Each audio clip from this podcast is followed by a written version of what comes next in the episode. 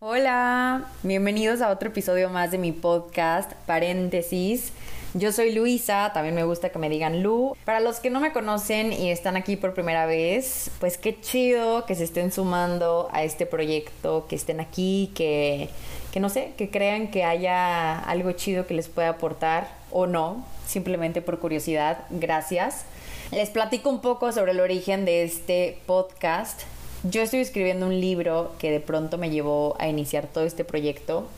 Y es que a mí me encanta escuchar las historias de otras personas porque se me hace muy chido y me llama mucho la atención cómo hay cosas que algunos saben y que otros ignoramos totalmente. Y esto porque pues tenemos todos historias distintas.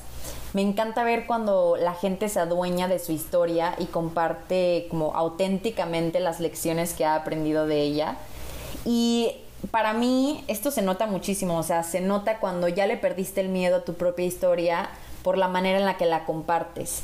Así que para eso es este espacio, para escuchar lo que otros han aprendido de su propia historia. Jamás invito gente con la intención de vender verdades absolutas, porque, y esto ya lo he dicho muchas veces, ya hay un chingo de eso. No creo que alguien tenga la verdad absoluta, no busco eso. Creo que cada quien es experto en su propia vida y cuando neta nos damos cuenta de que realmente solo nosotros podemos determinar cómo queremos que sea, entonces se vuelve más padre compartir desde ese lugar y no para imponer verdades, sino para inspirar a otros a que le echen un ojo a sus propias historias. Mi podcast a veces tiene conversaciones con mis amigos, con quienes solamente peloteamos opiniones. A veces tiene gente que sabe más porque trabaja en algo relacionado y nos puede guiar de alguna manera. Pero el punto es traerles espejos que les enseñen todo lo que ustedes tienen adentro y que a lo mejor no se han dado ni cuenta. Este es un espacio para que te espejes, ya sea en mi historia o en la de mis invitados, y que tú decidas qué quieres hacer con lo que escuchas. Ahora sí que velo así. Bueno, me gustaría que lo vieras así. Yo te enseño una puerta, no te digo para qué es, ni por qué está ahí, ni qué va a haber al otro lado. Tú solito, tú solita decides si la abres y si la abres, cómo quieres entrar. No sé en qué momento de tu día te agarro, si ya estás en las últimas buscando un relax para terminar tu día, si lo estás empezando, si estás en el súper, limpiando, haciendo otra cosa. Como quiera, Muchas gracias por estar aquí para una platicadita más conmigo. Si por alguna razón quisiera saber un poquito más sobre cómo surgió toda esta cuestión del podcast, el libro, tengo un episodio que se llama Intro de este podcast donde hablo todo más a detalle, más sobre mí, desamor, amor propio, sobre cuestionar, en fin, varias cosillas que me han traído hasta este punto de mi vida. Estos episodios que hago sola, me gustaría que los vieras como si estuviéramos platicando. Y sí, o sea, tal vez no puedo escucharte, pero eso no quita que no pueda saber tu opinión. Por eso te quiero pedir que si algo de lo que este episodio te deja lo quisieras compartir conmigo, a mí me va a encantar la idea. Así que tú quítate el chal, la pena, el ego, lo que sea. Y si hay algo que quieras compartirme, un punto de vista, alguna reacción que a lo mejor yo ni siquiera esperaba, lo que sea, tú date y compártemelo. Y bueno, pues espero que disfrutes esta plática. Thank you.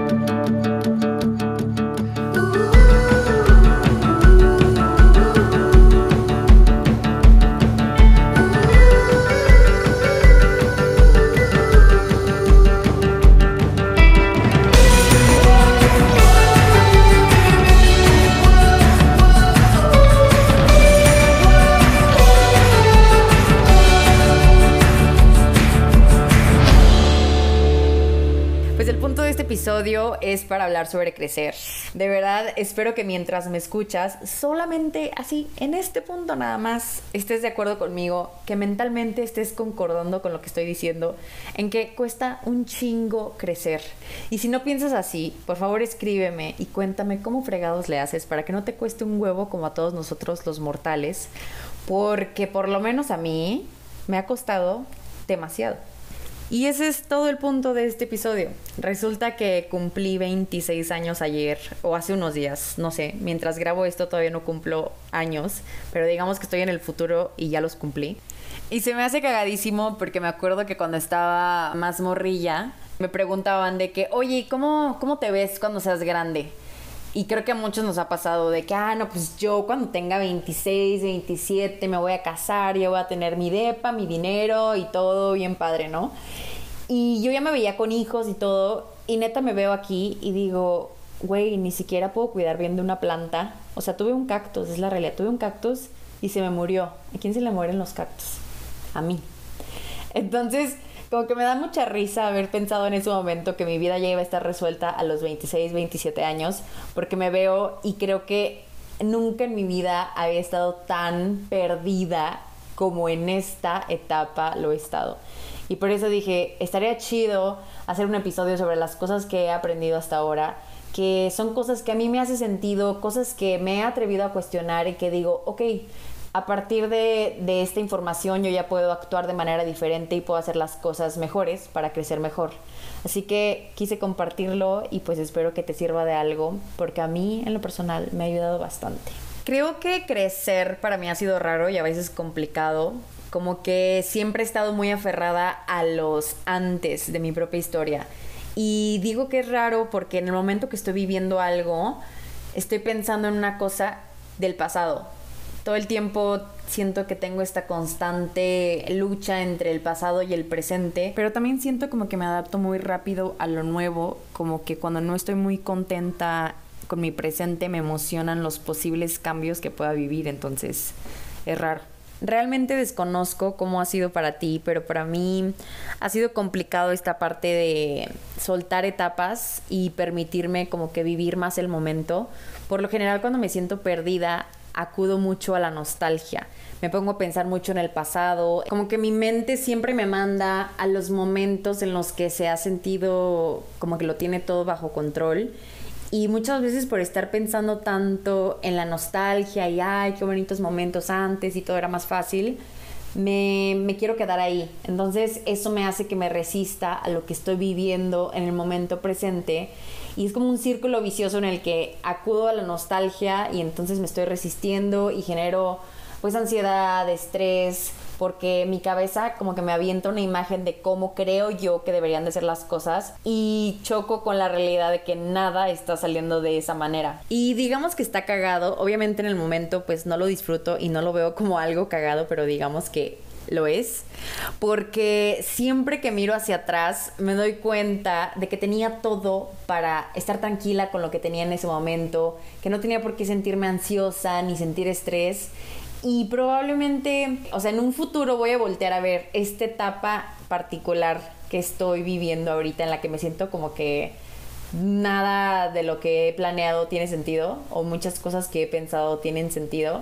y a lo mejor lo voy a ver y voy a decir, güey, lo tenías todo para sentirte tranquila, confiada. Pero me he dado cuenta que esta cuestión de no estar presentes, o sea, no es porque Diosito, el universo haya dicho de que a Luisa le va a tocar no sentirse presente en los momentos de su vida. O sea, realmente creo que mucho tiene que ver que no nos hemos enseñado como a hacer las paces con nuestras versiones pasadas. A lo largo de la vida, realmente somos un chingo de versiones diferentes de una misma persona porque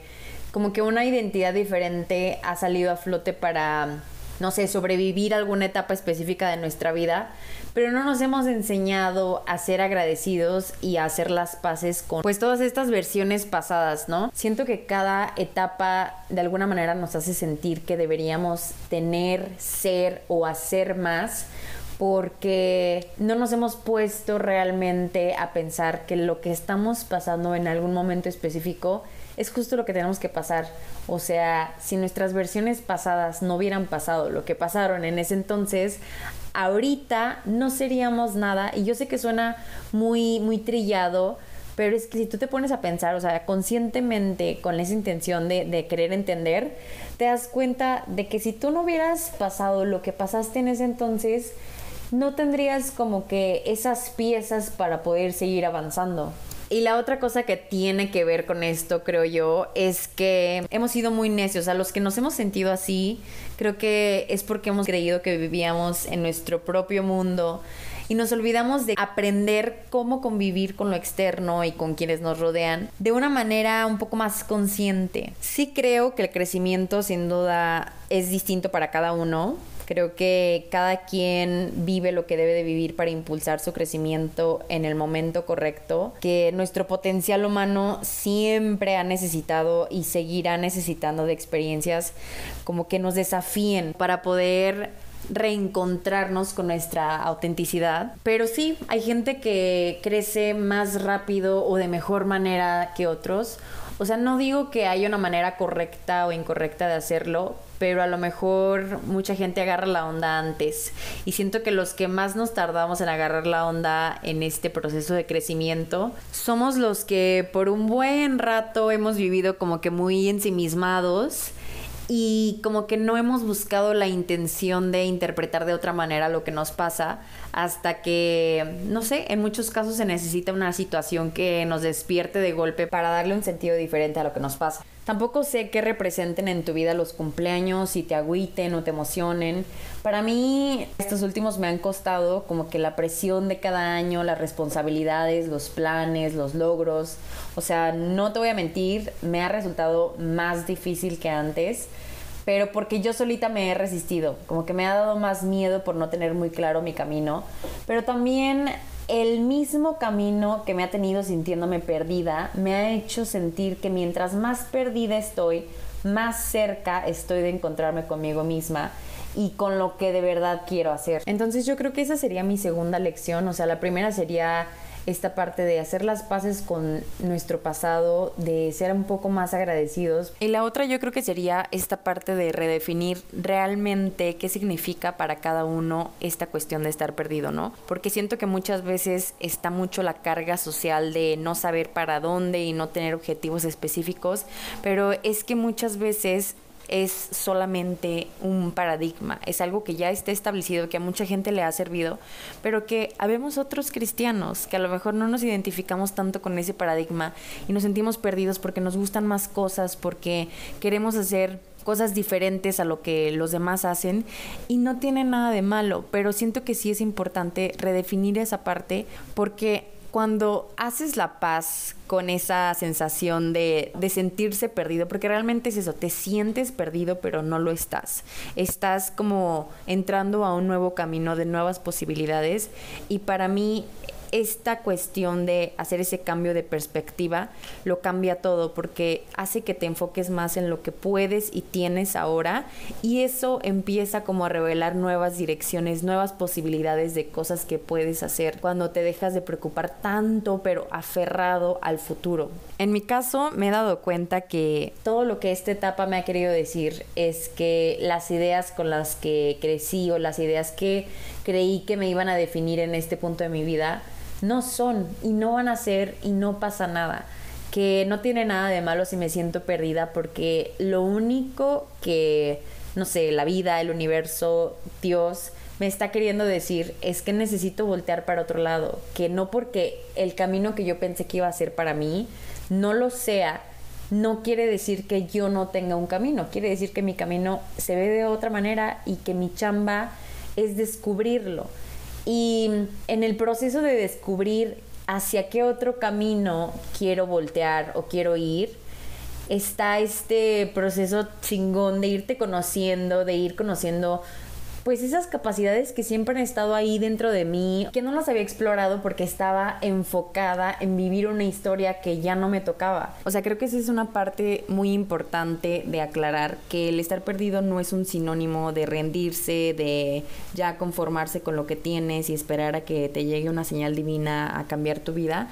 Es simplemente enfocarte en el presente, en lo que sí está dentro de tus posibilidades ahora y dentro de ese periodo te empiezas a conocer de maneras diferentes. O sea, a lo mejor no tienes muy claro qué es lo que puedes hacer ahora, pero entonces lo más próximo a eso es conocerte y es empezar a ver qué tienes de capacidades, qué si te gusta, qué no te gusta, qué te está limitando emocionalmente, todas esas cosas, aunque socialmente las vemos como que no representan nada, hacen mucha diferencia. Y suena muy fácil, pero por ejemplo, cuando estás muy enfocado en huir de todo lo que sientes y te la pasas enfrascado en la peda, en huir de la manera que sea, con el ejercicio, con la comida, con los vicios, de todo lo que sientes y piensas,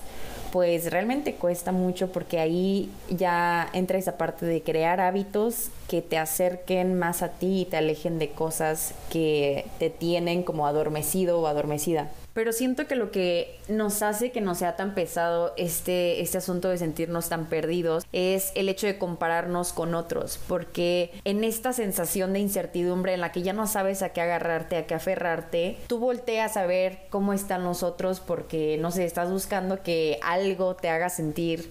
lo que sea menos incertidumbre, inseguridad, porque obviamente que sentir incertidumbre se mete con tu autoestima, porque todo se tambalea, todo lo que tú creías que estaba fijo no está. Y claro que eso se siente de la shit, pero siento que nos hacemos la vida un poco más complicada cuando nos comparamos con los demás. Y esto sí está cabrón porque obviamente lo hacemos, muchos de nosotros lo hacemos inconscientemente y eso es lo que está difícil, que ya lo tenemos como un hábito. Pero la o sea, como que nuestra chamba es darnos cuenta de cuando estamos haciendo eso y recordarnos que no lo tenemos que hacer porque el proceso de cada uno es diferente, porque no sirve de nada que yo nada más vea la capita de afuera del proceso de alguien, porque lo único que me va a hacer es pensar que, que mi camino debería de verse de cierta manera. Y siento que de aquí es donde salen muchas de estas típicas frases que la sociedad y la sociedad, o sea, no tenemos ni la menor idea de cómo le está pasando el de al lado o cómo le hizo para llegar hasta donde está y se nos hace muy fácil sacar conclusiones.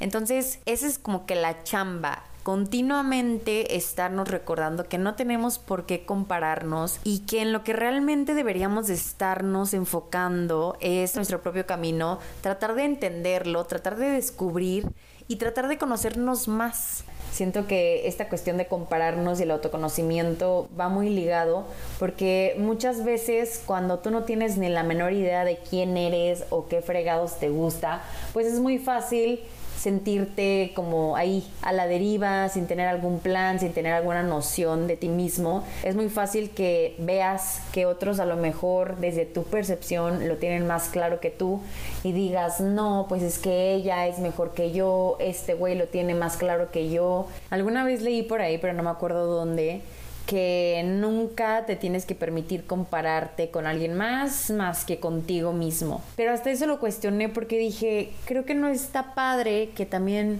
te estés comparando todo el tiempo con tus versiones pasadas porque es lo que digo, tus versiones pasadas han sido así porque así tenían que ser para que pudieras ser la versión que eres hoy. Y si constantemente estás mirando hacia atrás en cómo eras antes y cómo eras antes, porque a lo mejor antes no tenías los mismos problemas que tienes ahora, siento que la comparación es algo que para lo único que sirve o que puede servir es para inspirarte y entender que así como otras personas han podido agarrar la onda de su propio camino, tú también puedes pero no como que aferrarte a sus procesos y a querer que sean iguales. Yo sí creo que, y esto lo aprendí del libro de Light is the New Black de Rebecca Campbell, que todo lo que admiramos de alguien es como un reflejo de lo que tenemos dentro de nosotros. Sí me costó entender este tipo de cosas porque muchas veces cuando son cosas abstractas que no puedes ver o que no son tangibles es como que,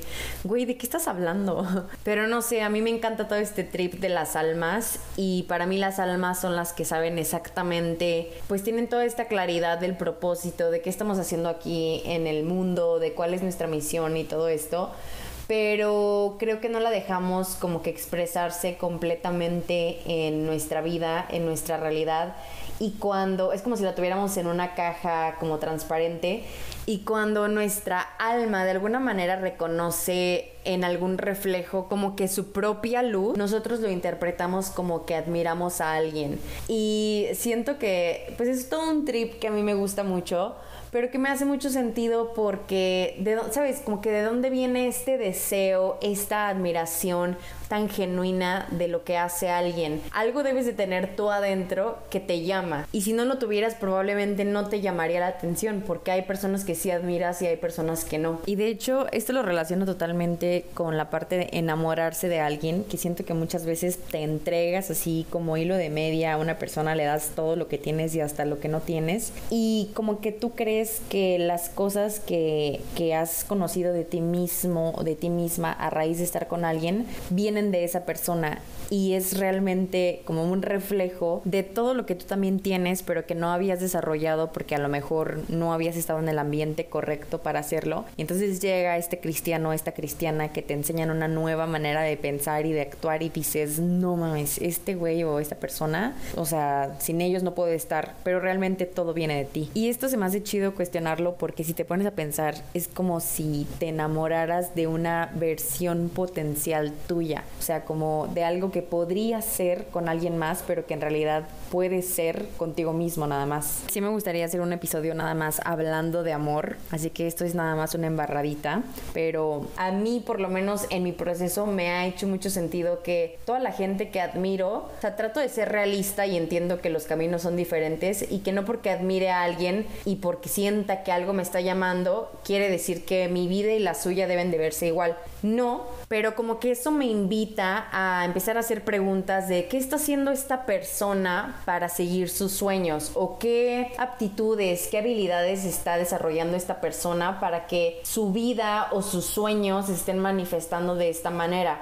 eso me inspira a que yo cuestione mi propio proceso y diga, ok, pues a lo mejor necesito explorar más esa parte de mí o cosas diferentes. Y eso me lleva al otro punto que es el bendito autoconocimiento. A ver, no sé qué choros mareadores has escuchado sobre el autoconocimiento. Yo te puedo decir que antes de que me cayera el 20, me resistía mucho a todo lo que tuviera que ver con, ay, el amor propio y el autoconocimiento y necesitas tenerlo en tu vida y todo. O sea, sí, pero la manera en la que mucha gente lo transmite y la manera en la que yo lo interpretaba en ese entonces no hacían clic. Y de pronto, por una serie de incomodidades, empecé a cuestionar más. Es que, neta, yo creo que esta es la lección más grande de todas. Si tuviera que englobar todo lo que te estoy diciendo en una sola cosa, te diría que es el cuestionar. Porque cuando tú cuestionas, ya no te tomas tan en serio lo que la gente te dice. Ya lo tomas, pero no lo absorbes por completo. O sea, como que ya empiezas a poner más filtros antes de creerte algo que la gente te dice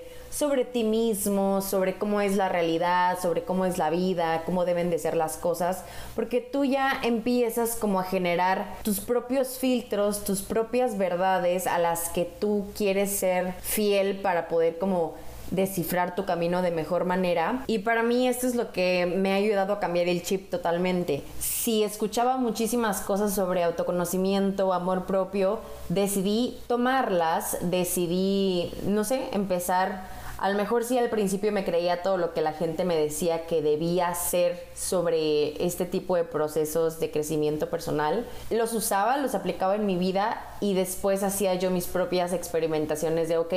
pues a mí me dicen que el amor propio es amarme todo el tiempo y a mí me dicen que el autoconocimiento es mediante este tipo de acciones y al momento de yo aplicarlas en mi vida y darme cuenta que no me funcionaban de esa manera, eso me llevaba a que yo buscara otras cosas diferentes que me llevaran a una verdad que a mí se me hiciera sentido. Y las verdades que a mí me hacen sentido son que el autoconocimiento y el amor propio no se ven de ninguna manera específica. O sea, la gente comparte desde su experiencia y está en todo su derecho de hacerlo. Si para ellos ha sido muy chingón o si para ellos ha sido muy trágico o ha sido de la manera que sea, esa es la experiencia de ellos. Y así como ellos tienen derecho a tener una, yo también tengo derecho a crear la mía y tú tienes derecho a crear la tuya. Y a lo mejor la experiencia total de una, de una persona no me sirve del todo, pero tal vez me guía, tal vez me guía a hacerme mejores preguntas sobre cómo quiero que sea esto para mí. Lo que sí te puedo decir es que lo que a mí me ha enseñado el autoconocimiento es que es muy chido cuando empiezas a revelar todo lo que tú eres en realidad,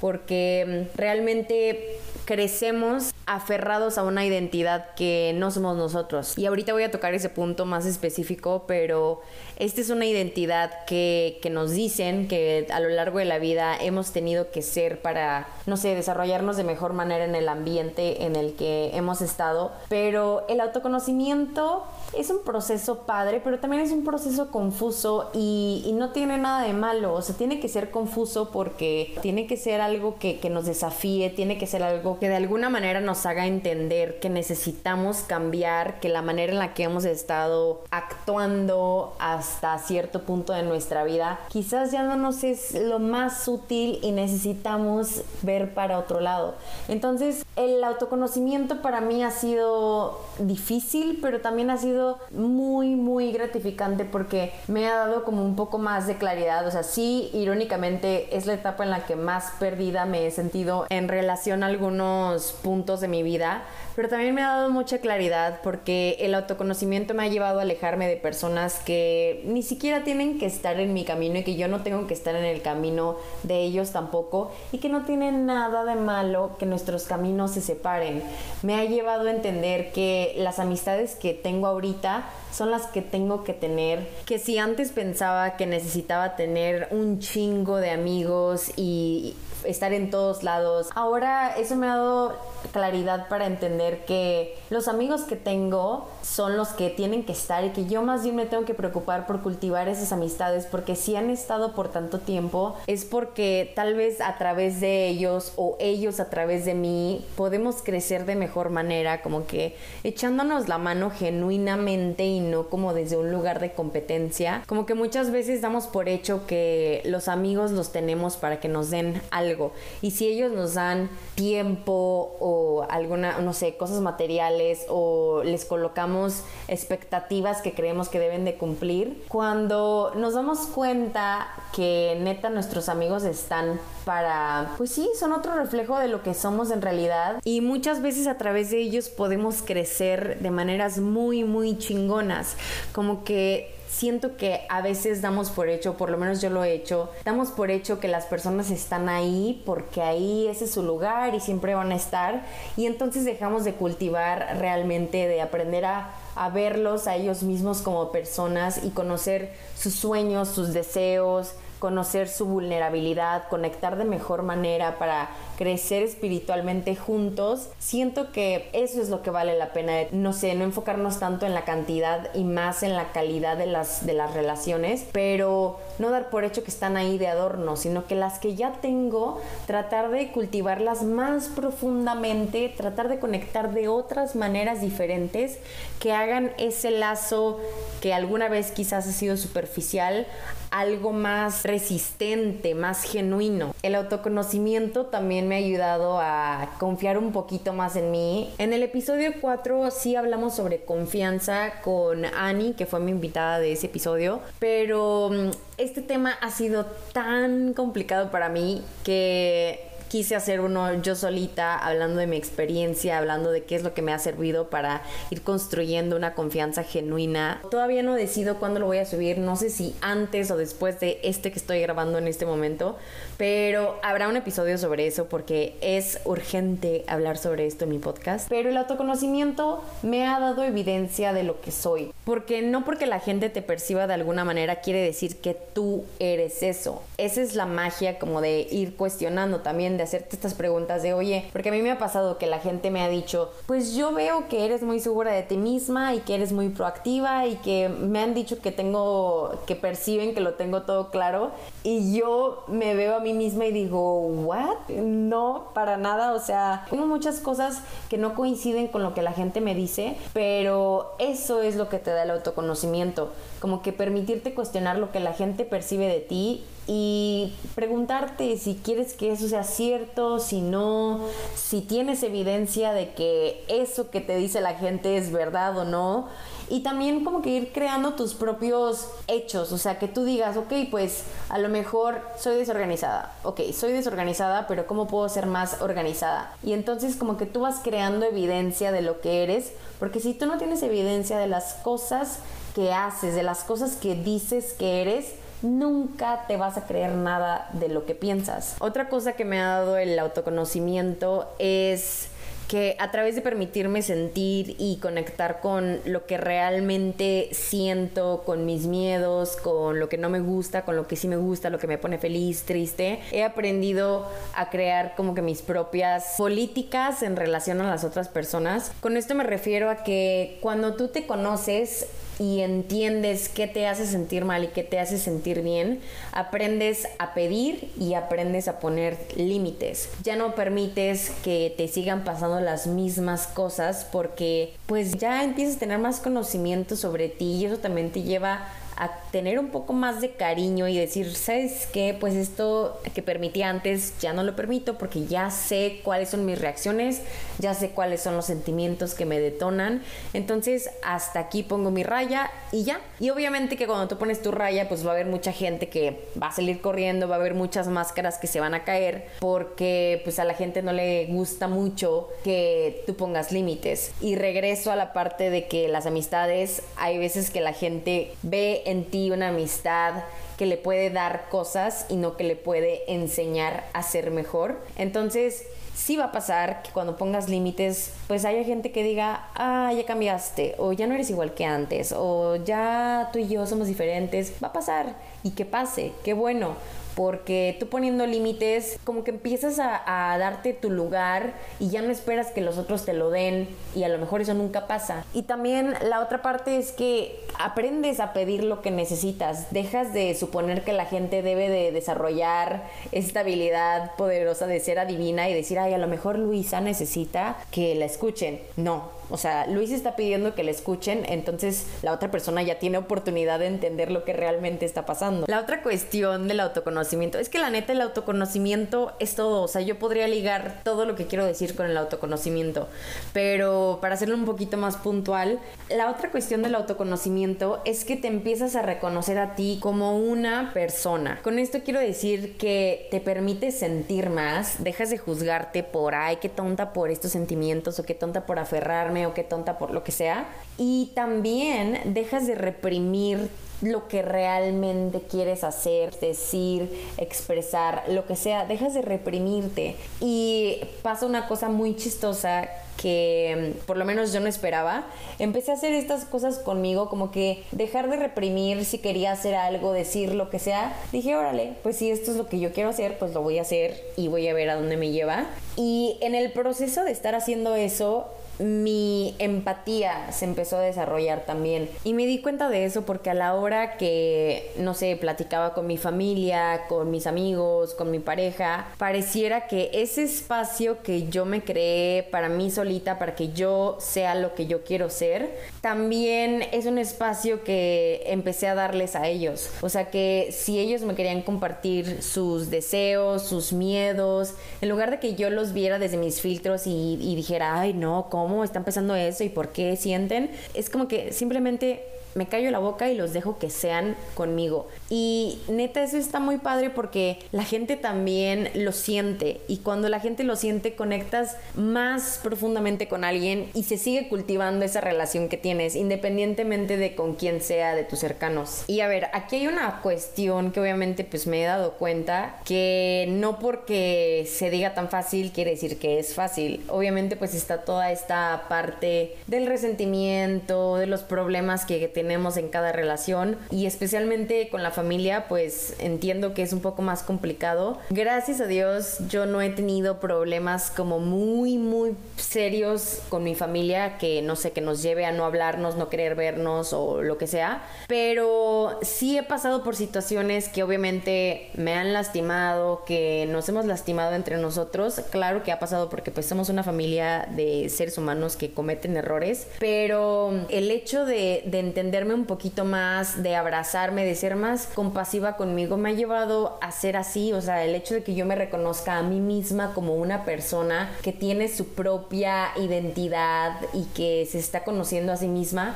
me ha llevado a ver a los demás así. Creo que muchas veces nos dejamos llevar, o sea, por no aprender a lidiar con nuestras propias emociones. Se nos hace muy fácil etiquetar a la gente a través de lo que sentimos. Me acuerdo que una vez estaba muy enojada con mi papá por una situación y yo en ese entonces tenía un novio con el que pues desahogaba todos mis problemas. Me acuerdo que yo estaba muy enojada con mi papá y decía, no, es que mi papá es esto y aquello y tal. Y este novio que tenía me dijo, no porque tu papá haya hecho algo malo quiere decir que sea una mala persona. O sea, me dijo, aprende a separar el problema de lo que la persona es. Y yo dije, ¿cómo? Si la persona está creando un problema es porque ella es el problema. Y en ese momento como que no le entendí tan bien, pero se me quedó grabada esa, eh, como que esa frase en, la cabeza. Y, ya después, cuando empecé a tener las cosas un poco más claras, esa frase regresó a mí y dije, sí, o sea, así como yo también la he cagado, he hecho cosas malas, eso no me hace una persona mala me ha hecho una persona que a lo mejor no tenía la suficiente información para actuar de una manera diferente, más sensata, pero no por eso quiere decir que me voy a ir a la tumba siendo mala. O sea, lo que te quiero decir con esto es que no es que sea fácil, es una de las cosas más cabronas que, que se tiene que hacer para, para crecer mejor. De hecho, tengo un episodio, el episodio 8 con una amiga, Mariana Sandoval, en el que estuvimos hablando sobre todo esto de aprender a ver a las personas que más queremos como sus propias personas y no como la idea que nos hemos hecho de ellas a partir de lo que nos dan. Entonces, creo que vale la pena escuchar ese episodio. Para mí, pues fue muy padre hablar sobre eso porque es una cosa que me ha servido muchísimo. Mucha gente piensa que el aprender a ver a la gente que más amas como sus propias personas significa que de alguna manera las veces que la han cagado van a estar como justificadas porque sus propias personas las llevaron a actuar de esa manera no significa eso, pero se trata de también ser un poco más empáticos porque neta nadie lo tiene todo claro. Me gustó mucho hablar en el episodio 8 sobre esto porque creo que parte de crecer es entender que nuestros papás, si bien los hemos visto como héroes porque pues crecimos con una imagen muy muy rígida de ellos al ser niños, el crecer es ir entendiendo que no porque hayamos tenido esta imagen de héroes quiere decir que ellos no sueñan, no tienen miedos, no la cagan. Aprendes a verlos como personas y aprendes a entender que no lo tienen todo claro, que la van a cagar y la van a seguir cagando y que no pasa nada porque tú también la vas a seguir cagando y porque en el momento en el que ambas, o sea, también ellos permiten que tú la cagues y tú les permites a ellos que la caguen, se crea un lazo más padre, o sea, si ya tenemos la fortuna de en esta vida tener ese lazo de familia, pues por lo menos siento yo que vale la pena honrarlo, que vale la pena, de la misma manera que vale la pena con los amigos y las relaciones, cultivarlo. Ahora que yo me he permitido conocerme de otras maneras diferentes, o sea, como que ya ir creando mi propio camino y no el que me, me dicen que es, he llegado a conocer a mis papás de otra manera que a lo mejor antes no hubiera podido hacer, o sea, y lo mismo con mis hermanos. Empiezas a quitarles esas etiquetas que están llenas de responsabilidades, a veces implícitas y a veces no le quitas esa etiqueta a tu mamá, a tu papá, a tu hermana menor, a tu hermano mayor y los empiezas a ver como personas y empiezas a preguntarte más, oye, ¿y qué sueña mi papá o qué soñaba mi papá, qué soñaba mi mamá, mi, mi hermana, qué miedos tienen, qué los asusta, a dónde se dirigen? O sea, es como una manera más chida de conectar y la neta esa es la manera en la que yo me he permitido crear una amistad. O sea, más allá de ese lazo de familia, he creado un lazo de amistad porque yo he tenido el interés de hacerlo y porque me he encargado de sanar yo mis propias heridas, o sea, lidiar con mis propios sentimientos para no andar enjaretándoselos a mi familia. Y con esto quiero llegar al otro punto. Ya ni siquiera sé si está claro todos los puntos que he ido tocando, pero no sé, como que he dejado que este episodio sea lo que tenga que ser. Si por algo algo no les quedó claro, de verdad me pueden escribir cuando sea y voy a tratar de, pues no sé, de explicarlo y conocer un nuevo punto de vista de ustedes. Pero esto me ha llevado a también entender que la gente, o sea, nuestra familia, nuestras parejas sobre todo y nuestros amigos no son responsables de hacernos sentir de alguna manera. O sea, realmente no.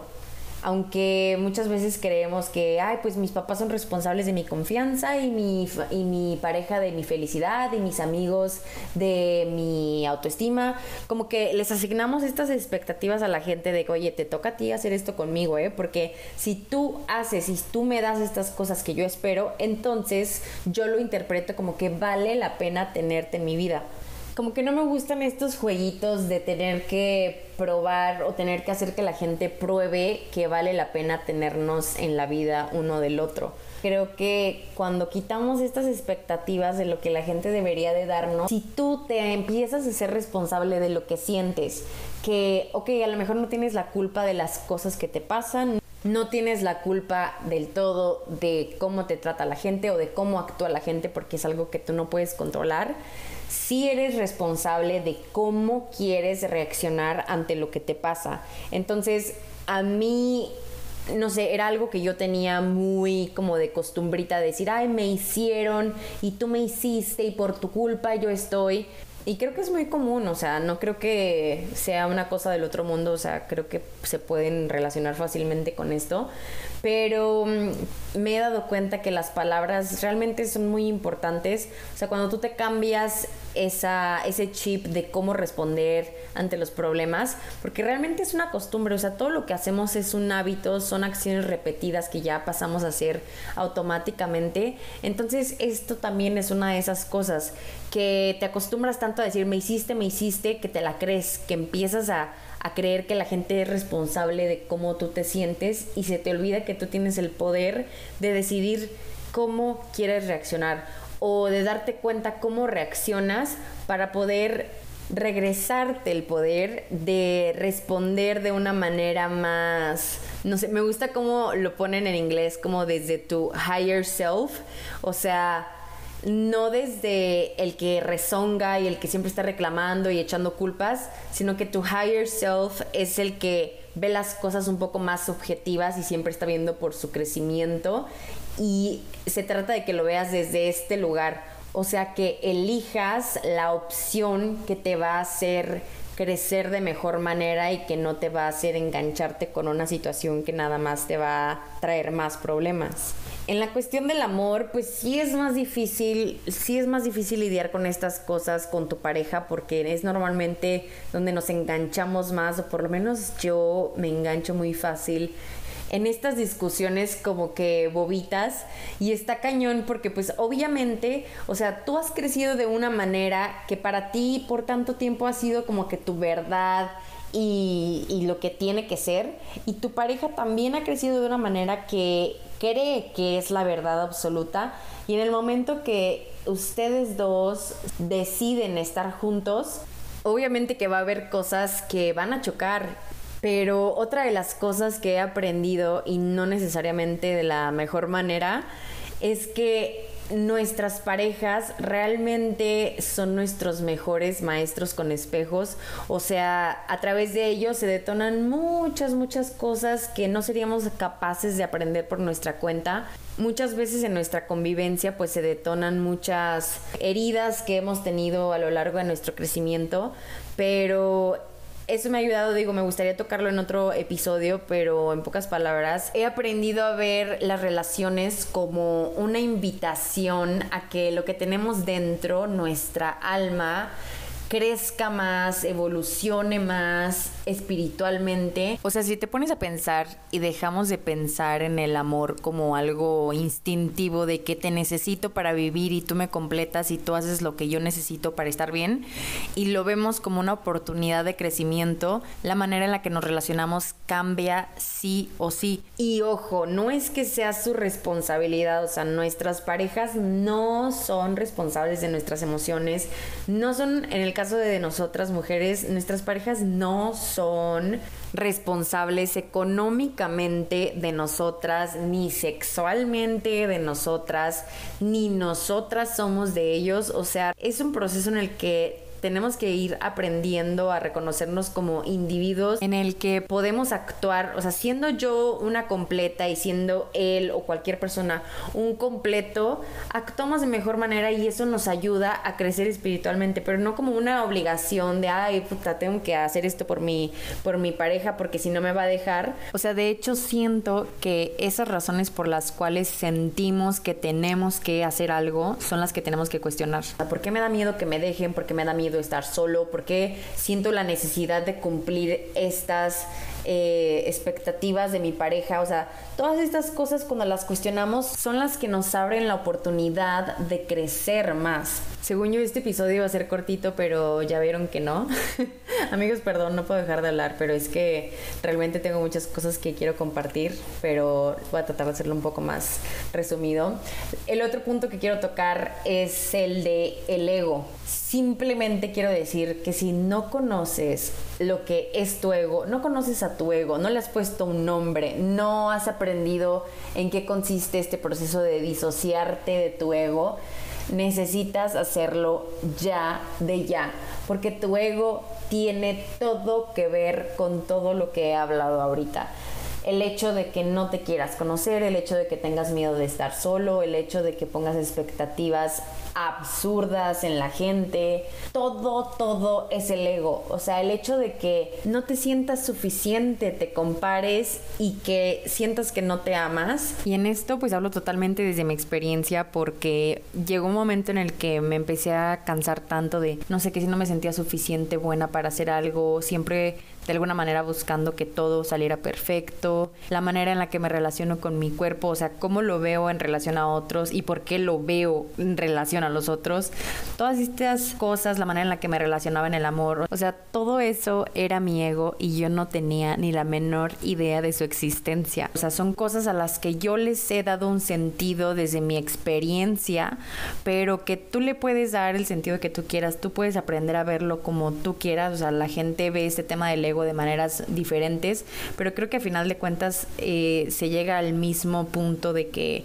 muchas veces el ego es lo que nos pone el pie a todos. También va a haber un episodio sobre el ego, porque es un tema que a mí me ha cambiado la vida, o sea, por eso lo menciono aquí. Neta me ha cambiado la vida entender qué es mi ego, cómo funciona, dónde está metidote y ponerle un nombre que luego lo voy a compartir.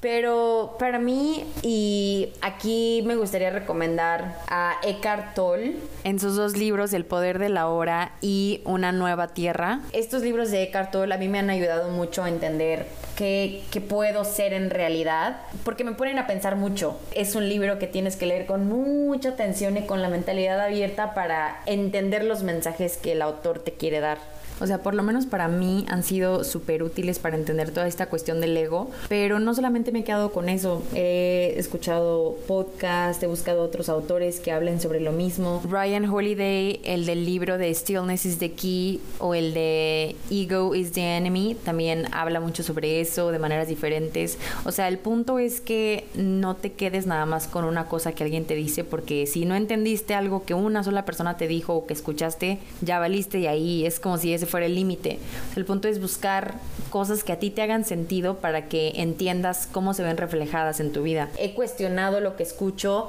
para crear como algo que realmente me haga sentido a mí y me hace sentido ver al ego como un falso yo. Un falso yo que se ha ido construyendo desde que nací porque para mí cuando llegamos al mundo pues estamos en total contacto con nuestro propósito, con nuestra autenticidad,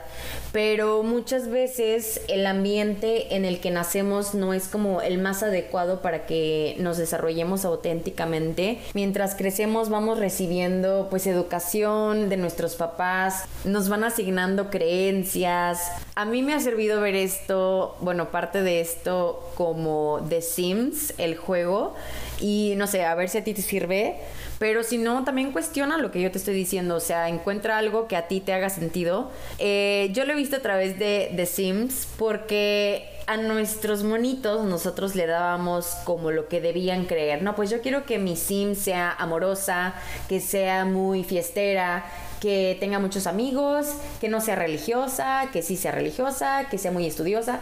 Tú le ponías como ahí el nivel en una barrita de lo que querías que tu sim creyera. Pues lo mismito pasa cuando nosotros nacemos. Nuestros papás, digamos que son nuestros dueños en ese momento, nosotros somos sus sims y entonces ellos van asignando los niveles de creencias que vamos a tener y qué tipo de creencias vamos a, a tener. Y si te fijas muchas veces cuando tú le ponías un cierto nivel de más a tu sim y después este se relacionaba con otros sims, pues chocaban entre sí y entonces a lo mejor tú entendías que debías cambiarle algo a tu sim porque pues chocaba con los otros. Entonces, Tal vez en nuestro caso, pues no es que nuestros papás dijeran, ah, ok, pues nuestro hijo choca con los otros, le vamos a quitar esto. No, pero eso tú lo hacías, o sea, tú inconscientemente, bueno, nosotros inconscientemente entendíamos a través de interpretaciones como de puras emociones, que a lo mejor no era tan seguro ser como queríamos ser en cierto momento. O sea, a lo mejor éramos súper juguetones y creativos y todo, y nuestros papás, pues a través de sus propias heridas, no nos daban a entender que no debíamos de ser así, que si éramos, por ejemplo, muy creativos, debíamos de ser más racionales porque la creatividad no nos iba a llevar a ningún lado, o que si éramos muy hiperactivos, debíamos de ser más tranquilos porque qué pedo con que no nos controlábamos y que no sé, que si éramos muy entregados y lo que sea, debíamos de aprender a poner límites porque si no nadie nos iba a querer como que todos estos mensajes los fuimos interpretando. No nos queda otra opción más que interpretar todo eso de la manera en que podemos en ese momento, porque esa es como que ese es el boleto que creemos que tenemos que pagar para recibir amor. O sea, si yo no soy como me dicen mis papás, pues entonces tal vez no me van a querer. Entonces no me queda de otra más que actuar como ellos me dicen. Y entonces ponte a pensar que esa identidad se va formando como si tú fueras poniendo un bloque arriba de otro y arriba de otro de lo que te van diciendo. Ok, me dijeron que no era bueno sonreír todo el tiempo. Ok, primer bloque. Me dijeron que tengo que ser católica órale. Eh, me dijeron que necesito darme a respetar con los hombres y que nunca tenga novio porque los hombres son violentos, por ejemplo, porque a lo mejor mi mamá tuvo alguna experiencia y ella me quiso proteger de eso. Entonces creo otro bloque. Mi papá me dijo que ser creativa no era buena idea porque así no se ganaba el éxito en la familia. Otro bloque. Entonces, de todo lo que te van diciendo, tú eres como una esponja que va absorbiendo toda esa información, pero toda esa información que se va creando va creando una identidad que no eres tú. Entonces, esta es la parte en la que pues ya es un poco más complejo porque cada vez se vuelve más abstracto porque obviamente que llegan las preguntas de, ok, y si no soy esta identidad, entonces ¿quién soy? Y todo. No me quiero meter en ese asunto por completo porque no quiero dejar como que un tema a medias porque se puede hablar de muchas maneras también y me gustaría invitar a alguien que tenga también una opinión sobre eso. Pero hay una cuestión con el ego que sí me gustaría mencionar, que el ego, esta identidad falsa de nosotros, nos lleva a buscar nuestra validez allá afuera y es lo que nos hace relacionarnos en el amor de una manera, como que creyendo que la gente nos tiene que completar, lo que nos lleva a relacionarnos con las redes sociales de una manera, porque a lo mejor nos exponemos para recibir comentarios que nos hagan sentir valiosos. Todas estas cosas de, por ejemplo, las mujeres, la manera en la que nos relacionamos y nos sentimos sobre nuestro cuerpo, todo eso también es el ego. Entonces, cuando tú aprendes a entender qué carajos está haciendo el ego contigo, toda esta necesidad de buscar tu valor allá afuera y de que los demás te tengan en un pedestal para que tú te sientas valiosa o valioso, se va desvaneciendo porque de pronto vas entendiendo que la gente no necesita decirte que eres valiosa porque tú te empiezas a creer valiosa, porque empiezas a tener evidencia de que lo eres porque te conoces. Todo este asunto del ego a mí me, me encanta porque realmente me ha servido mucho entenderlo, pero se puede ver de muchas, muchas maneras. Entonces por eso me gustaría invitar a alguien que hable de este tema un poco más aterrizado y porque también no me interesa dejar a la gente confundida con algo que, que yo interpreté de una manera diferente. Pero lo, uso como consejo porque de verdad el ego nos hace ponernos el pie solitos, nos hace compararnos, nos hace sentirnos mierda por muchas cosas que a lo mejor ni siquiera deberíamos y que si aprendiéramos a poner una lupa en lo que eso causa en nuestra vida, la viviríamos diferente. Entonces, creo que todo el conjunto de cosas que he ido diciendo son cosas que tienen que ver con amor propio, pero la lección que he aprendido es que para mí, hay gente para la que no es así, para mí sí es, el amor propio no es una meta y sí es un proceso que adoptas para toda tu vida. O sea, del amor propio parten mejores acciones en tu vida, mejores decisiones. Y cuando te quitas esa obsesión de, ah, me tengo que amar, me tengo que amar, te olvidas de que te tienes que amar y empiezas a actuar callas la boca, dejas de buscar esa validez allá afuera, dejas de buscar como esa sensación de sentirte en casa, en amores incorrectos, en amistades que no te aportan nada, en todas estas cuestiones que no son tan importantes y te empiezas a dar cuenta de que la única que se o el único que se puede hacer sentir como en casa independientemente del lugar físico en donde estés eres tú mismo porque es un estado mental que trabajas. No es un destino toda esta cuestión de amor propio, autoconocimiento, lo que tú quieras, no es algo que va a venir a darte a alguien y decirte, no manches, has estado esperando tanto tiempo, déjame que te dé lo que necesitas. No, o sea, es algo que tú vas aprendiendo a tu propio ritmo, que nadie te va a dar la respuesta, que necesitas dejar de victimizarte porque la estás pasando mal y necesitas aprender a escucharte, porque cuando te aprendes a escuchar, cuestionas mejor y te empiezas a dar cuenta de las verdaderas necesidades que tienes y eso te va abriendo el camino solito, solito, tu propio camino de amor propio. Pero no te va a caer del cielo, necesitas buscar tus propias respuestas a través de lo que tú quieras, a través de las experiencias de los demás, a través de podcasts, de videos, de libros, pero no basta con solamente absorber esta información y dejar que actúe por sí sola, porque toda esta información que tú veas, escuches, lo que sea, no hace nada, o sea, por sí sola no hace ninguna magia porque las cosas no tienen ese poder. He visto muchos comentarios sobre gente de que, ay, recomiéndame algo para amarme, recomiéndame algo para sentirme mejor. Eh, realmente no existe, no, aunque hay un libro que te diga cómo amarte en 10 pasos, tal vez no te va a servir porque el único, la única que le puede dar ese poder a las cosas eres tú. Cuando te creas esa disposición y como que canalizas tu intención de querer sentirte mejor realmente, de querer conocerte más, de querer ser un poco más auténtico, auténtica, pero es a través de cuestionar.